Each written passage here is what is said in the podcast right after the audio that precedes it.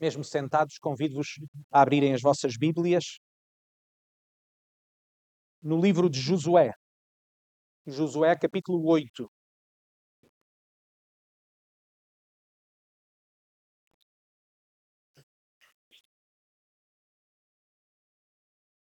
Josué, capítulo 8, e vamos ler o capítulo completo, todos os 35 versículos.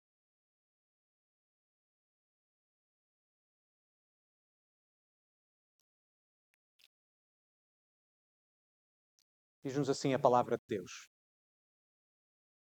Então disse o Senhor a Josué: Não temas e não te espantes. Toma contigo toda a gente de guerra e levanta-te e sobe a Ai. Olha que te tenho dado na tua mão o rei de Ai e o seu povo e a sua cidade e a sua terra. E farás, pois, a Ai e a seu rei, como fizeste a Jericó e a seu rei, salvo que para vós saqueareis os seus despojos e o seu gado. Põe emboscadas à cidade por detrás dela. Então Josué levantou-se e toda a gente de guerra para subir contra Ai. E escolheu Josué trinta mil homens valentes e valorosos e enviou-os de noite. E deu-lhes ordem, dizendo: Olhai, poreis emboscadas à cidade por detrás da, da cidade, não vos alongueis muito da, da cidade, e todos vós estareis apercebidos. Porém, eu e todo o povo que está comigo nos achegaremos à cidade, e será que quando nos saírem ao encontro como dantes, fugiremos diante deles? Deixai-os, pois, sair atrás de nós até que os tiremos da cidade, porque dirão: Fogem diante de nós como dantes, e assim fugiremos diante deles. Então saireis vós da emboscada e tomareis a cidade, porque o Senhor vosso Deus vos dará na vossa mão. E será que, tomando vós a cidade, poreis a cidade a fogo, conforme a palavra do Senhor fareis? Olhai, que vos tenho mandado. Assim Josué os enviou, e eles se foram à emboscada, e ficaram entre Betel e Ai, ao ocidente de Ai. Porém, Josué passou aquela noite no meio do, do povo. E levantou-se Josué de madrugada e contou o povo, e subiram ele e os anciãos de Israel diante do povo contra Ai. Subiu também toda a gente de guerra que estava com ele. E chegaram-se e vieram em frente da cidade, e alojaram-se da banda do norte de Ai, e havia um vale entre ele e Ai. Tomou também alguns cinco mil homens e pô-los entre Betel e Ai, em emboscada ao ocidente da, da cidade. E puseram o povo todo o arraial que estava ao norte da cidade e a sua emboscada ao ocidente da cidade. E foi Josué aquela noite ao meio do vale. E sucedeu que, vendo o rei de Ai, se apressaram e se levantaram de madrugada, e os homens da cidade saíram ao encontro de Israel ao combate. Ele e todo o seu povo, ao tempo assinalado perante as campinas, que ele não sabia se lhe houvesse posto emboscada detrás da cidade. Josué, pois, e todo o Israel se houveram como feridos diante deles e fugiram pelo caminho do deserto. Pelo que todo o povo que estava na cidade foi convocado para os seguir, e seguiram a Josué e foram atraídos da cidade. E nenhum só homem ficou em Ai, nem em Betel, que não saísse após Israel. E deixaram a cidade aberta e seguiram a Israel.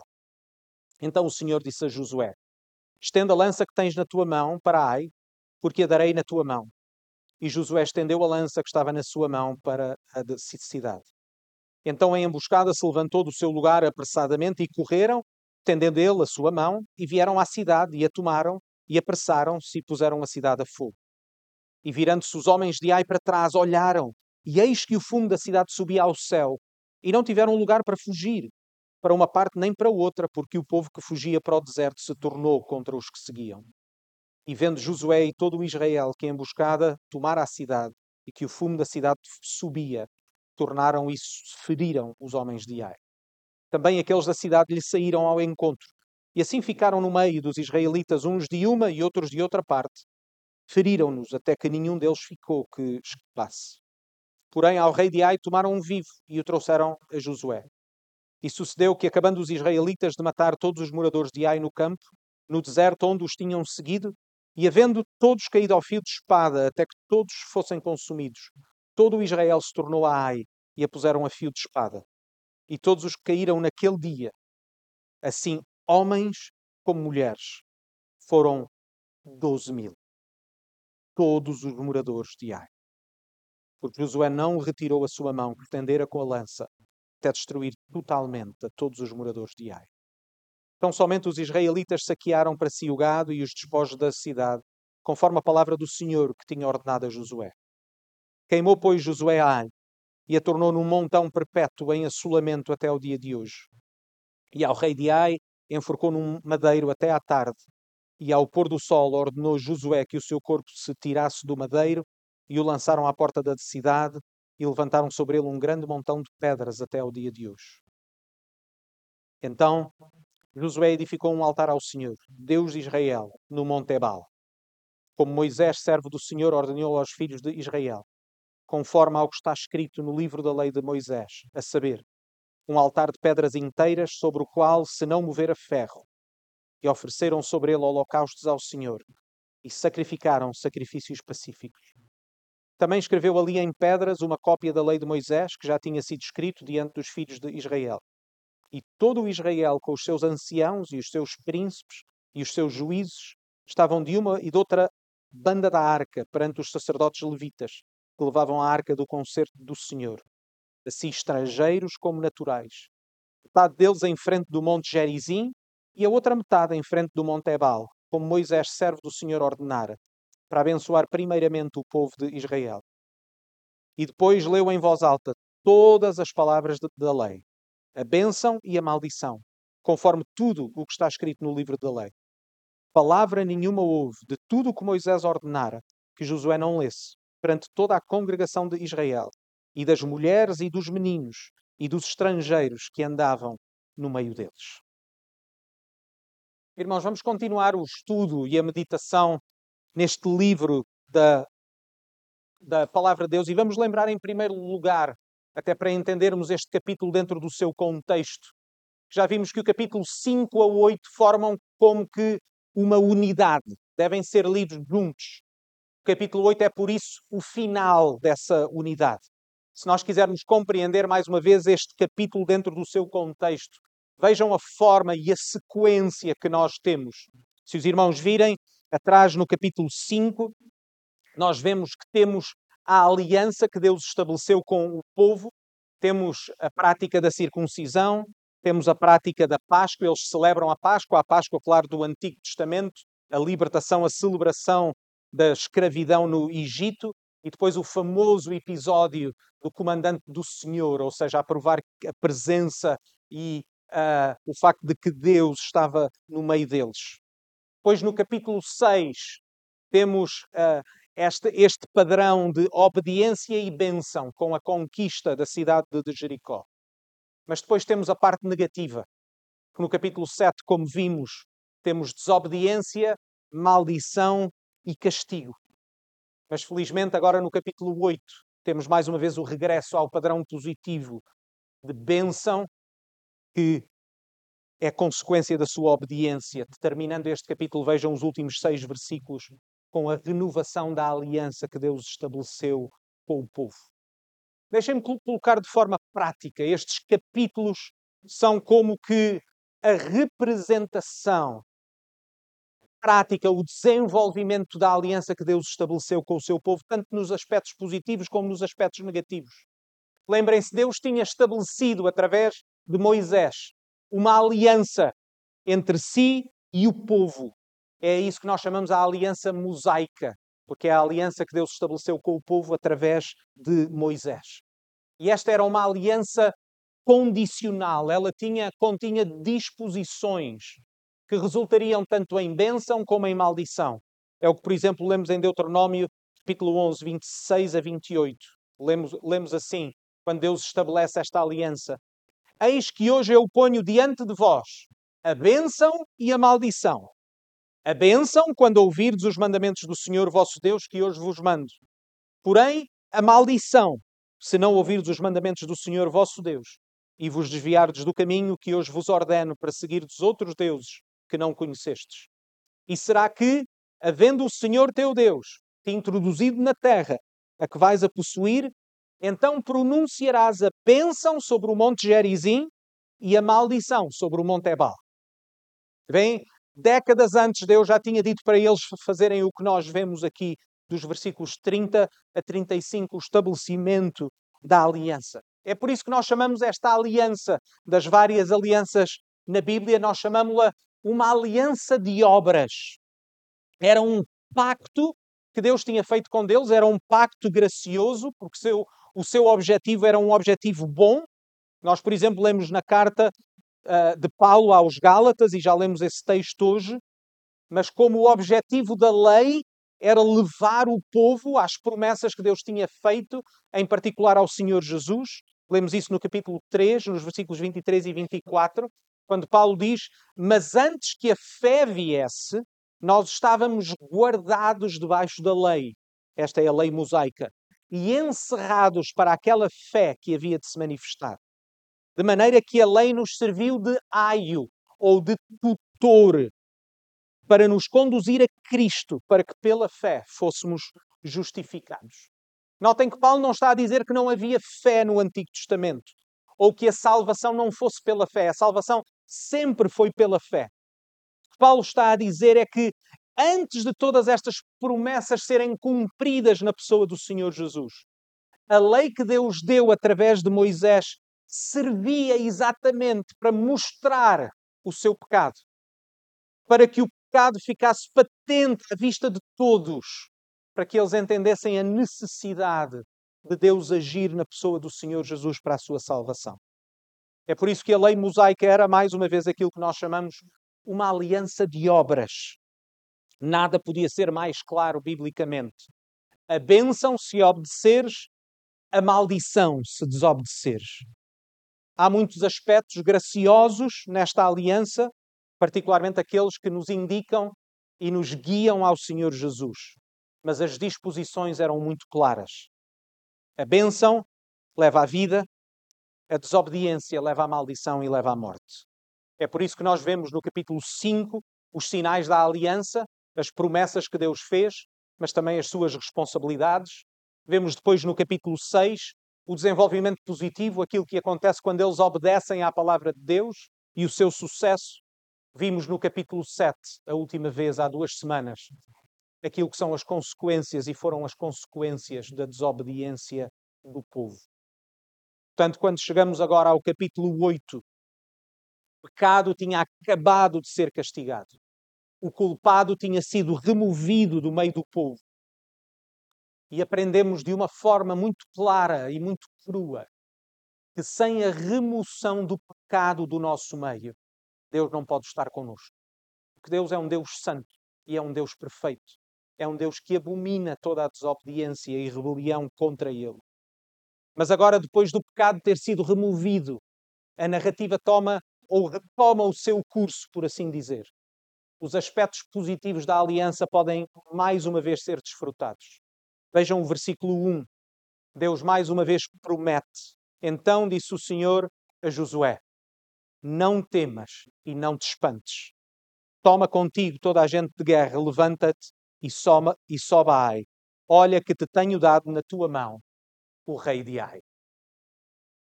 As palavras de Deus levam-nos de volta às promessas da sua presença. Levam-nos de volta à promessa de lhes dar vitória. Depois do pecado ter sido tratado, a presença de Deus pode ser mais uma vez desfrutada e como seria de esperar, o padrão que foi quebrado no capítulo anterior é retomado agora. O mesmo padrão que nós vimos dos capítulos 1 a 6, vemos repetido agora. Deus toma a iniciativa e ordena a Josué, Josué dá ordens ao povo e o povo cumpre tudo aquilo que Deus tinha dito a Josué. E na sua obediência, Deus dá-lhes sucesso. O padrão que tinha sido quebrado no capítulo 7. Porque Josué tomou a iniciativa, havia pecado no meio do povo, eles desobedeceram a Deus e por isso foram mal sucedidos naquilo que fizeram. O povo, tínhamos visto no capítulo 7, passou da confiança ao medo. Porquê? Porque Deus não estava mais no seu meio. Porque Deus não pode habitar no meio do, do pecado. Mas agora voltamos no capítulo 8. Depois do pecado ser retirado do meio do, do povo, existe como que um novo recomeço uma nova esperança. É por isso que o arrependimento é tão importante, irmãos, que ele renova a nossa esperança. Ele reconcilia-nos com Deus. Recebemos o perdão de Deus se confessarmos os nossos pecados. Se o pecado traz a pena, a santidade resulta em vida.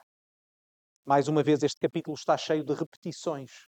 As repetições servem para nos dar um padrão vívido daquilo que deve ser a vida do próprio povo de Deus, a vida da igreja hoje mesmo. Vejam o versículo 1. Não é nada mais do que a repetição do padrão que vimos nos primeiros seis capítulos. Então disse o Senhor a Josué. Quem é que toma a iniciativa? Quem é que diz tudo o que deve ser feito e como é que deve ser feito? É Deus. Deus dá a sua palavra a Josué. Depois, no versículo 3, então Josué levantou-se. Versículo 4, e deu-lhes ordem, nada mais do que a ordem daquilo que Deus lhe tinha dado a ele. Ele não inventa nada, ele não tem autoridade por si mesmo. Ele recebe as ordens que Deus dá e cumpre e passa essas ordens, passa essas palavras ao povo. Vejam o versículo 8, que diz: Conforme a palavra do Senhor fareis. Não é conforme a palavra de Josué. A palavra de Josué deve ser apenas aquilo que o Senhor lhe disse a ele. Versículo 9: E assim Josué os enviou e eles foram.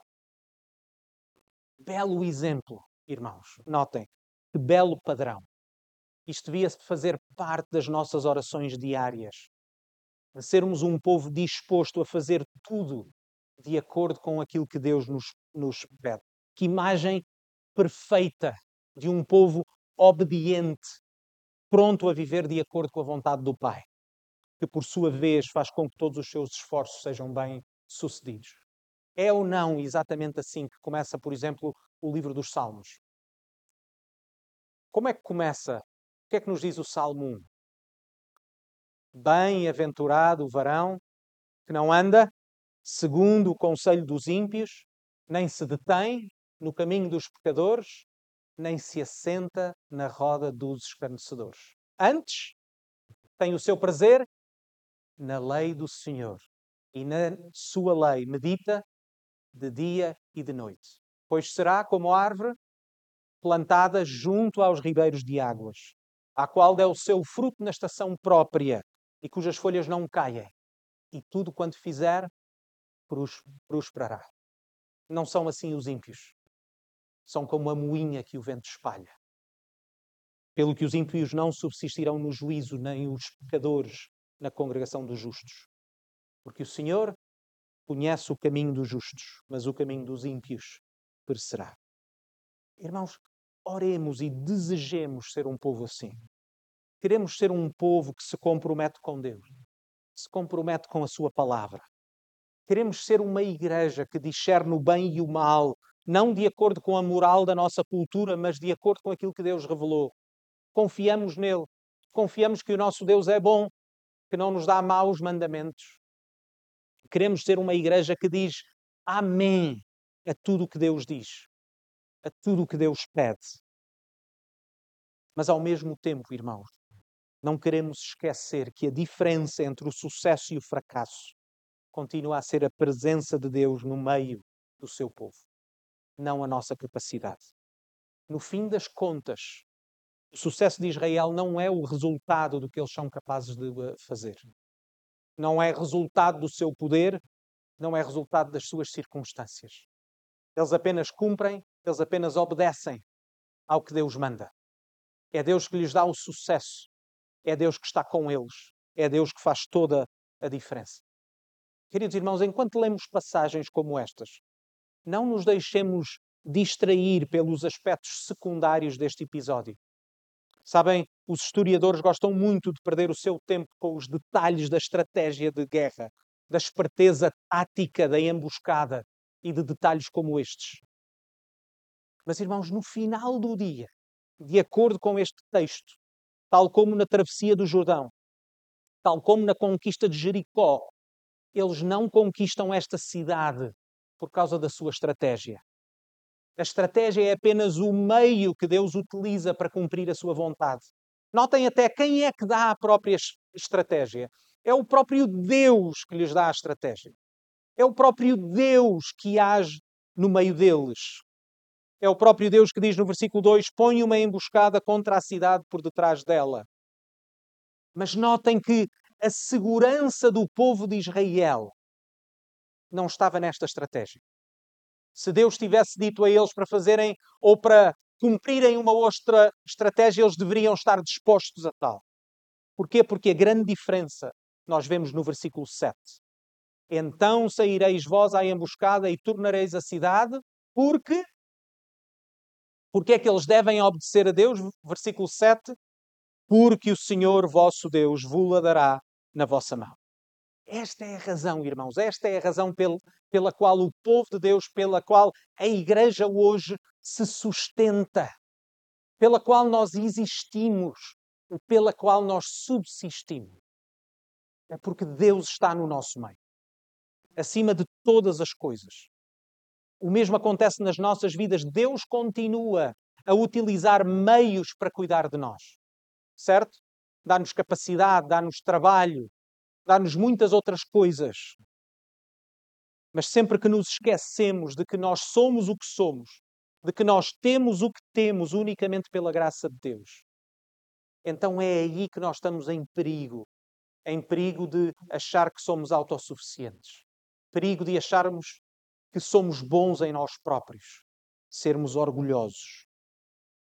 Meus, meus irmãos, nós não queremos confiar nos meios que Deus utiliza.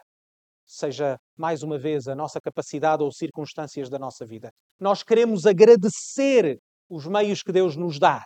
Nós agradecemos, por exemplo, enquanto igreja, este edifício.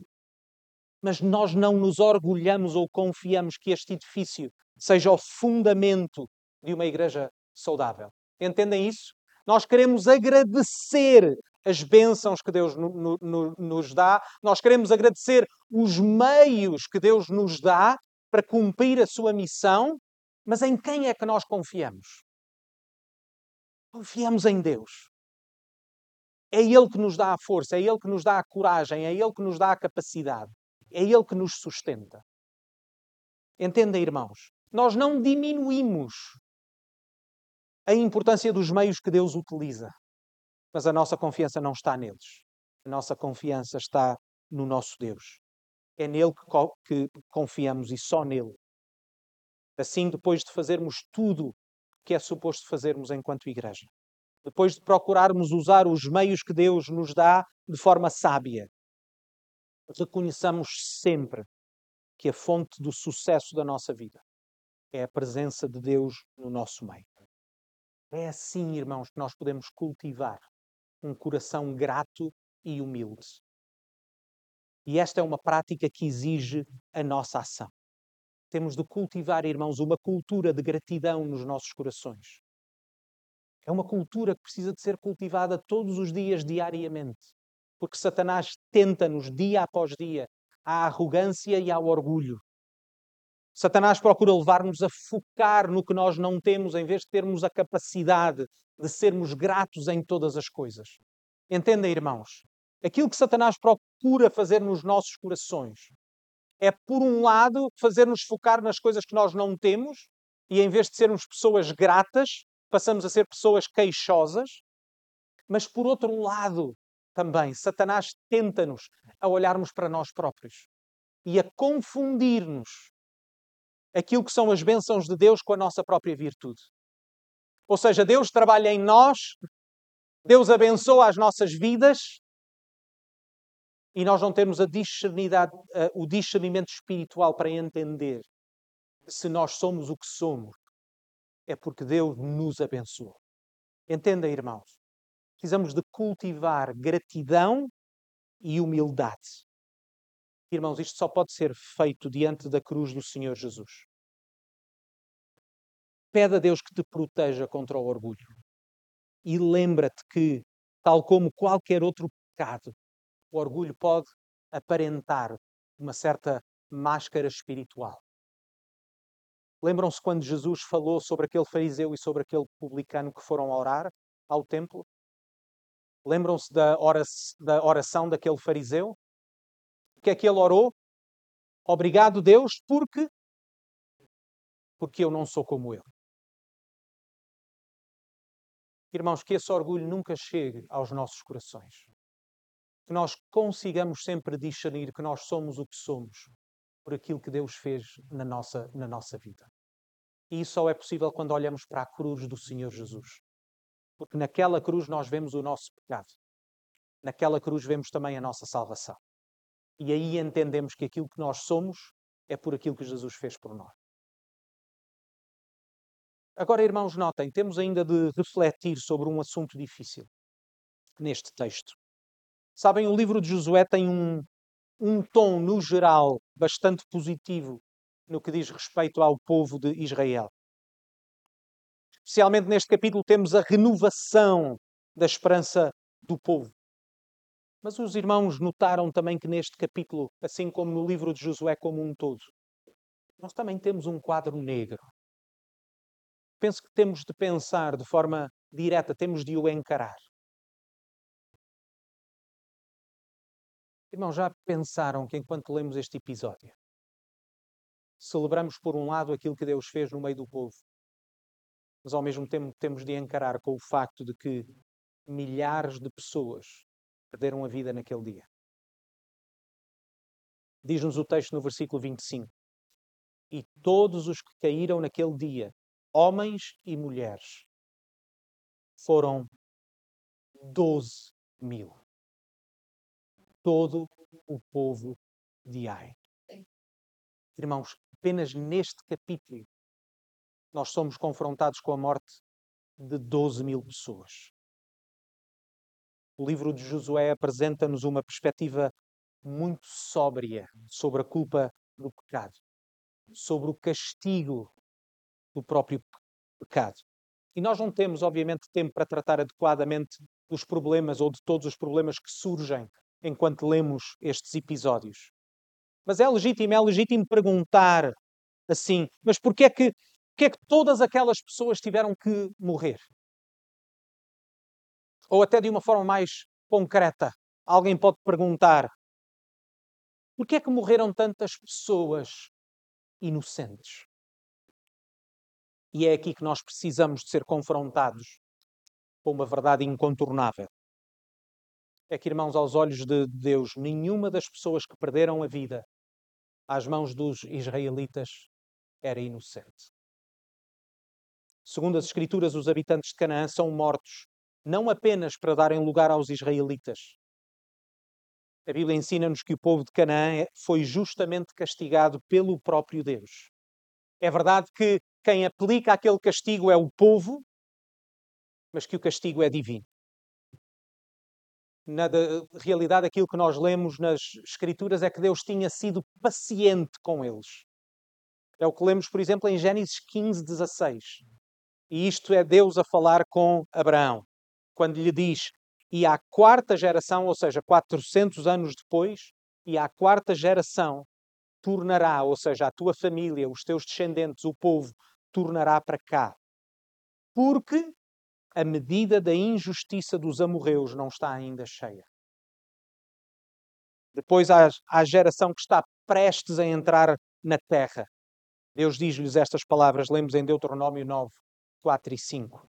Quando, pois, o Senhor teu Deus os lançar de fora, diante de ti, não fales no teu coração, dizendo: Por causa da minha justiça é que o Senhor me trouxe a esta terra para a possuir. Porque pela impiedade destas nações é que o Senhor as lança fora de diante de, de ti. Não é por causa da tua justiça, é Deus a falar com o povo. Não é por causa da tua justiça nem pela retidão do teu coração que entras a possuir a sua terra, mas pela impiedade ou pelo pecado dessas nações. O Senhor teu Deus as lança fora de diante de, de ti. Irmãos, os descendentes de Abraão tiveram de esperar 400 anos para tomar posse daquela terra. Porque diz a palavra de Deus, e o próprio Deus tinha dito a Abraão, porque o tempo de Deus para julgar aquela terra ainda não tinha chegado. Na realidade, Deus foi paciente. Deus esperou 400 anos antes de aplicar aquele castigo. Contrariamente ao que alguns possam pensar, este é um aspecto também importante. Irmãos, não confundam estas guerras ou não confundam estes castigos com uma questão étnica. Vimos já, por exemplo, no, no episódio de Jericó, que Raabe, sendo ela não israelita, ela foi aceita no povo porque se converteu, mas neste capítulo nós temos mais do que uma vez a indicação de que o povo não eram apenas israelitas de carne, de descendência. Vejam os versículo, o versículo 33. Vejam a quem as ordens são dadas. São dadas, diz-nos o texto, assim a estrangeiros como naturais. Ok, irmãos, não era uma questão étnica, porque havia estrangeiros no meio do, do povo e eles faziam parte daquele povo. Vejam o versículo 35. E dos estrangeiros que andavam no meio deles. Por isso, independentemente de outros aspectos, e este é um assunto difícil, nós devemos tratar a enorme quantidade de mortos no livro de Josué como a consequência do pecado, a consequência do castigo estas nações pagaram o preço do seu pecado, da sua rebelião contra, contra Deus. E porquê é que isto é importante, irmão? Que nos faz refletir sobre a consequência do pecado. Sabe, irmãos, a questão que surge, parece-me, e na minha opinião, muito mais pertinente do que estas questões, é o que é que nós podemos dizer então em relação ao povo de, de Israel? Deus é um Deus justo e o povo de Israel deve ser avaliado pelos mesmos padrões. Certo? Note-se que o capítulo termina com a renovação da aliança, com a renovação dos parâmetros de obediência e desobediência e das suas cons consequências. Lembrem-se neste momento que o povo está reunido em Siquém, que é o lugar onde se erguiam os montes Ebal e Gerizim, onde Deus falou com o seu pai Abraão. Lemos isto em Gênesis 12, 6 a 7, quando Deus faz aliança com Abraão. E as estipulações desta aliança tinham sido dadas através de Moisés. Vejam, em, Deuteronômio 11, 20, 29, nós lemos, lemos assim: E será que havendo-te o Senhor teu Deus introduzido na terra a que vais para possuir, então, lá está a aliança, pronunciarás a bênção sobre o monte Gerizim, Gerizim e a maldição sobre o monte Ebal. Lemos também em Deuteronômio 27, 11 e 13, que Moisés deu ordem naquele dia ao povo, dizendo: Quando houveres passado o Jordão, estes estarão sobre o monte Gerizim para abençoarem o povo, Simeão e Levi, e Judá, e Isacar, e Josué e Benjamim, estas eram tribos, e estes estarão para amaldiçoar sobre o Monte Ebal, Ruben, Gad, e Asser, e Zebulon, e Dan e Naphtali, as outras tribos. E em seguida temos enumeradas todas as bênçãos e todas as maldições decorrentes da obediência e da desobediência. Agora, pensem sobre as condições desta aliança. Elas não são incondicionais, pois não? A terra era uma dádiva gra graciosa, mas que só podia ser mantida e dada mediante a obediência. Qual era o padrão que a lei estabelecia? É o que lemos em Deuteronômio 27, 26. Maldito aquele que não confirmar as palavras desta lei, não as cumprindo. E todo o povo dirá: Amém. É este o texto que o apóstolo Paulo usa para mostrar que através das obras da lei ninguém será salvo. Convido-vos a abrirem as vossas Bíblias agora na carta de Paulo aos Gálatas, no capítulo 3, e que as deixem abertas aí. Que é importante entendermos isto, para entendermos a nossa salvação e para louvarmos de forma apropriada.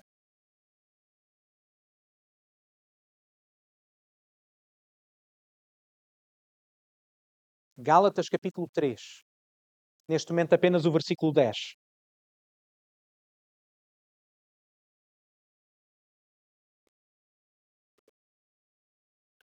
Diz assim Paulo: Todos aqueles, pois, que são das obras da lei, estão debaixo da maldição, porque está escrito: Maldito todo aquele que não permanecer em todas as coisas que estão escritas no livro da lei para fazê-las.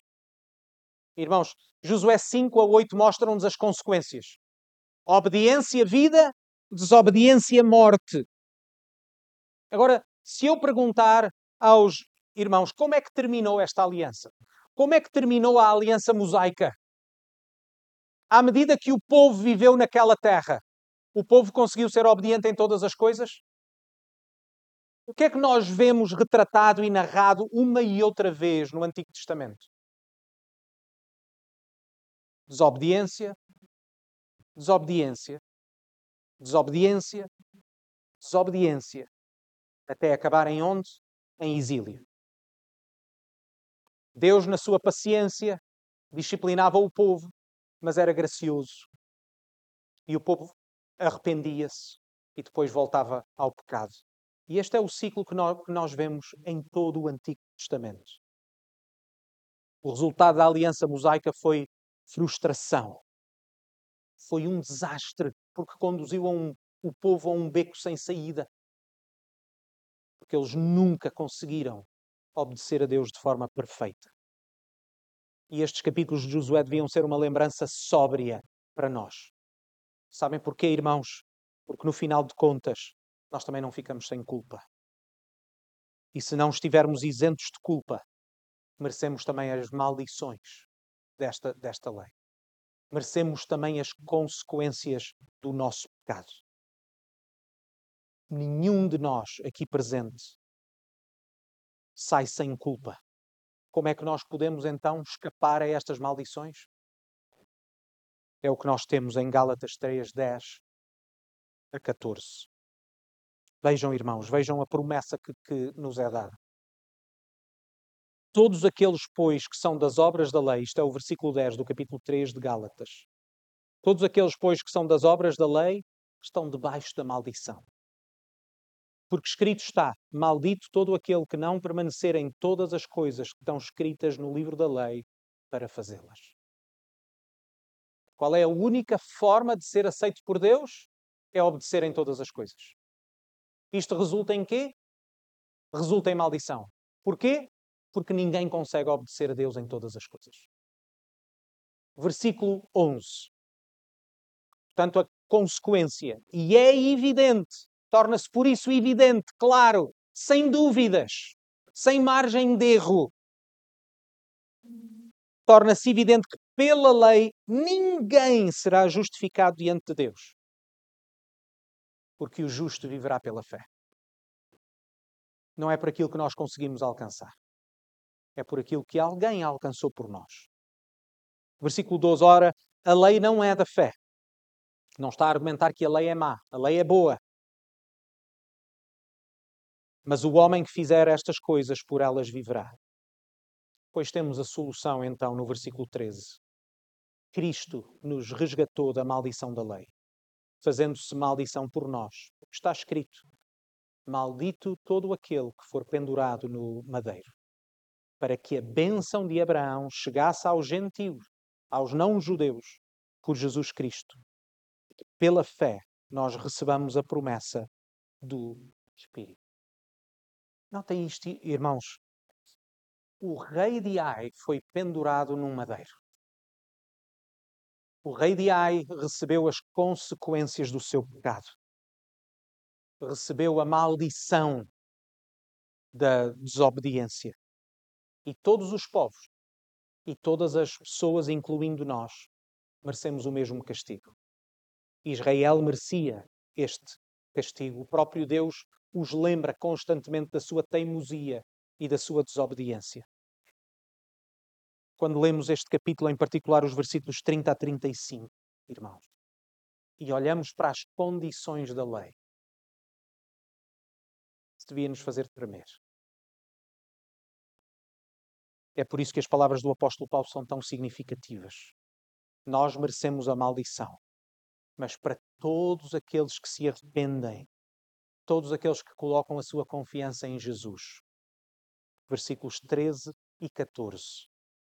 Cristo, não nós. Cristo, não as nossas capacidades. Cristo, não os nossos méritos. Cristo nos resgatou da maldição da lei, fazendo-se maldição por nós, porque Ele morreu naquela cruz. E naquela cruz Ele morreu no nosso lugar. Morreu em nosso favor, morreu no nosso lugar para pagar a culpa do nosso pecado. Para quê? versículo 14, para que a bênção de Abraão chegasse ao gentio. Por Jesus Cristo. Irmãos, permitam-me que termine com três observações, com três aplicações para a nossa vida.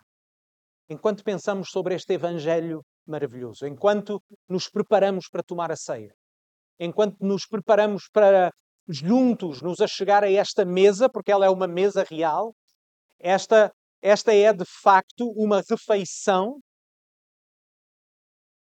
É o próprio Senhor Jesus que se entregou por nós.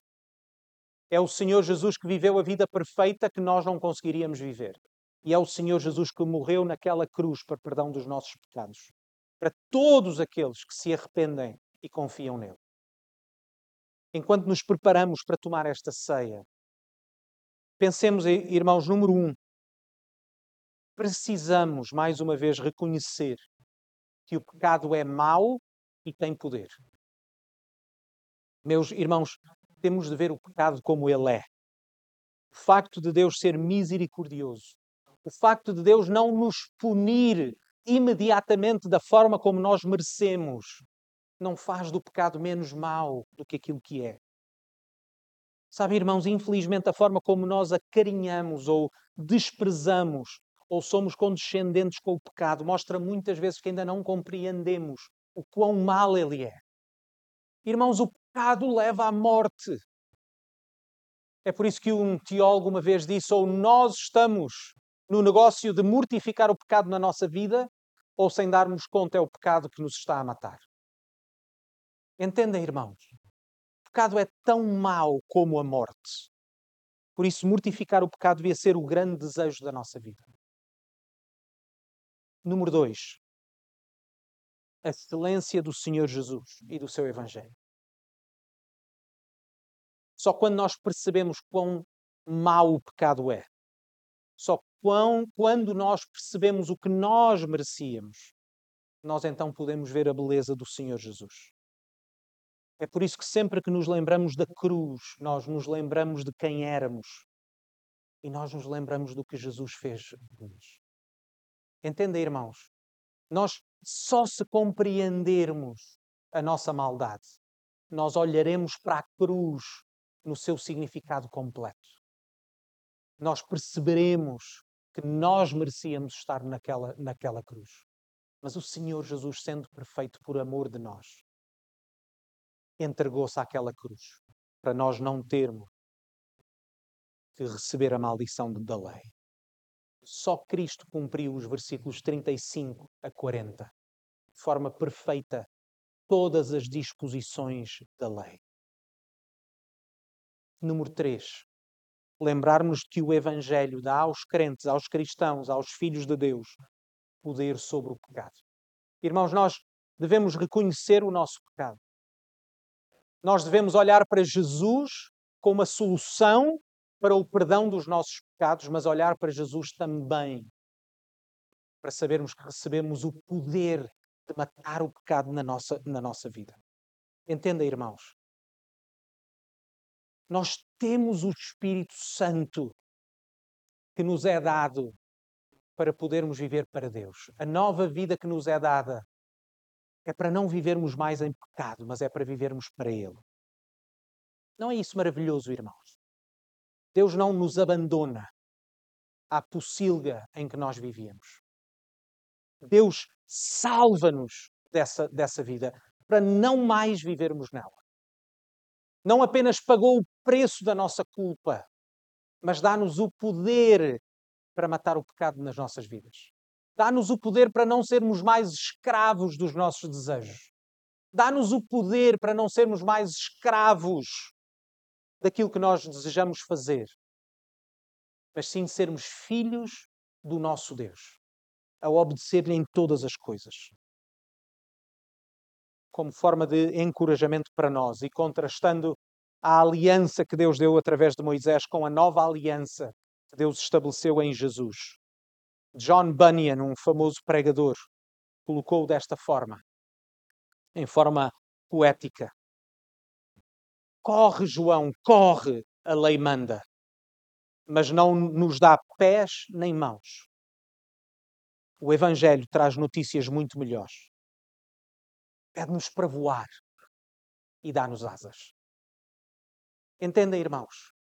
A lei pode nos dizer o que nós devemos fazer, mas não nos dá a capacidade de cumprir. Mas no Senhor Jesus é-nos pedido ainda mais: voa! Não apenas corre, mas voa. Mas dá-nos asas, dá-nos a capacidade para podermos fazer aquilo que Deus espera que nós façamos. Irmãos, vivamos essa nova vida. Essa nova vida que Deus nos deu através do Senhor Jesus, vivamos-la de forma plena, em obediência a Deus. Que Ele nos dá essa capacidade, porque Jesus morreu por nós, para nos dar uma nova vida. Vamos orar. Pai do céu, nós queremos agradecer-te mais uma vez, porque na cruz do teu Filho Jesus, nós vemos os nossos pecados, mas vemos também a nossa salvação. Nós choramos amargamente e com corações arrependidos por causa dos nossos pecados, mas celebramos a ressurreição porque temos uma nova vida. Pai, ajuda-nos individualmente e como igreja a vivermos esta nova vida. A não confiarmos nos nossos pensamentos, a não confiarmos em homens, a não confiarmos em nós próprios, mas em confiarmos em Ti e no Teu Filho Jesus. A seguirmos-te em todas as coisas.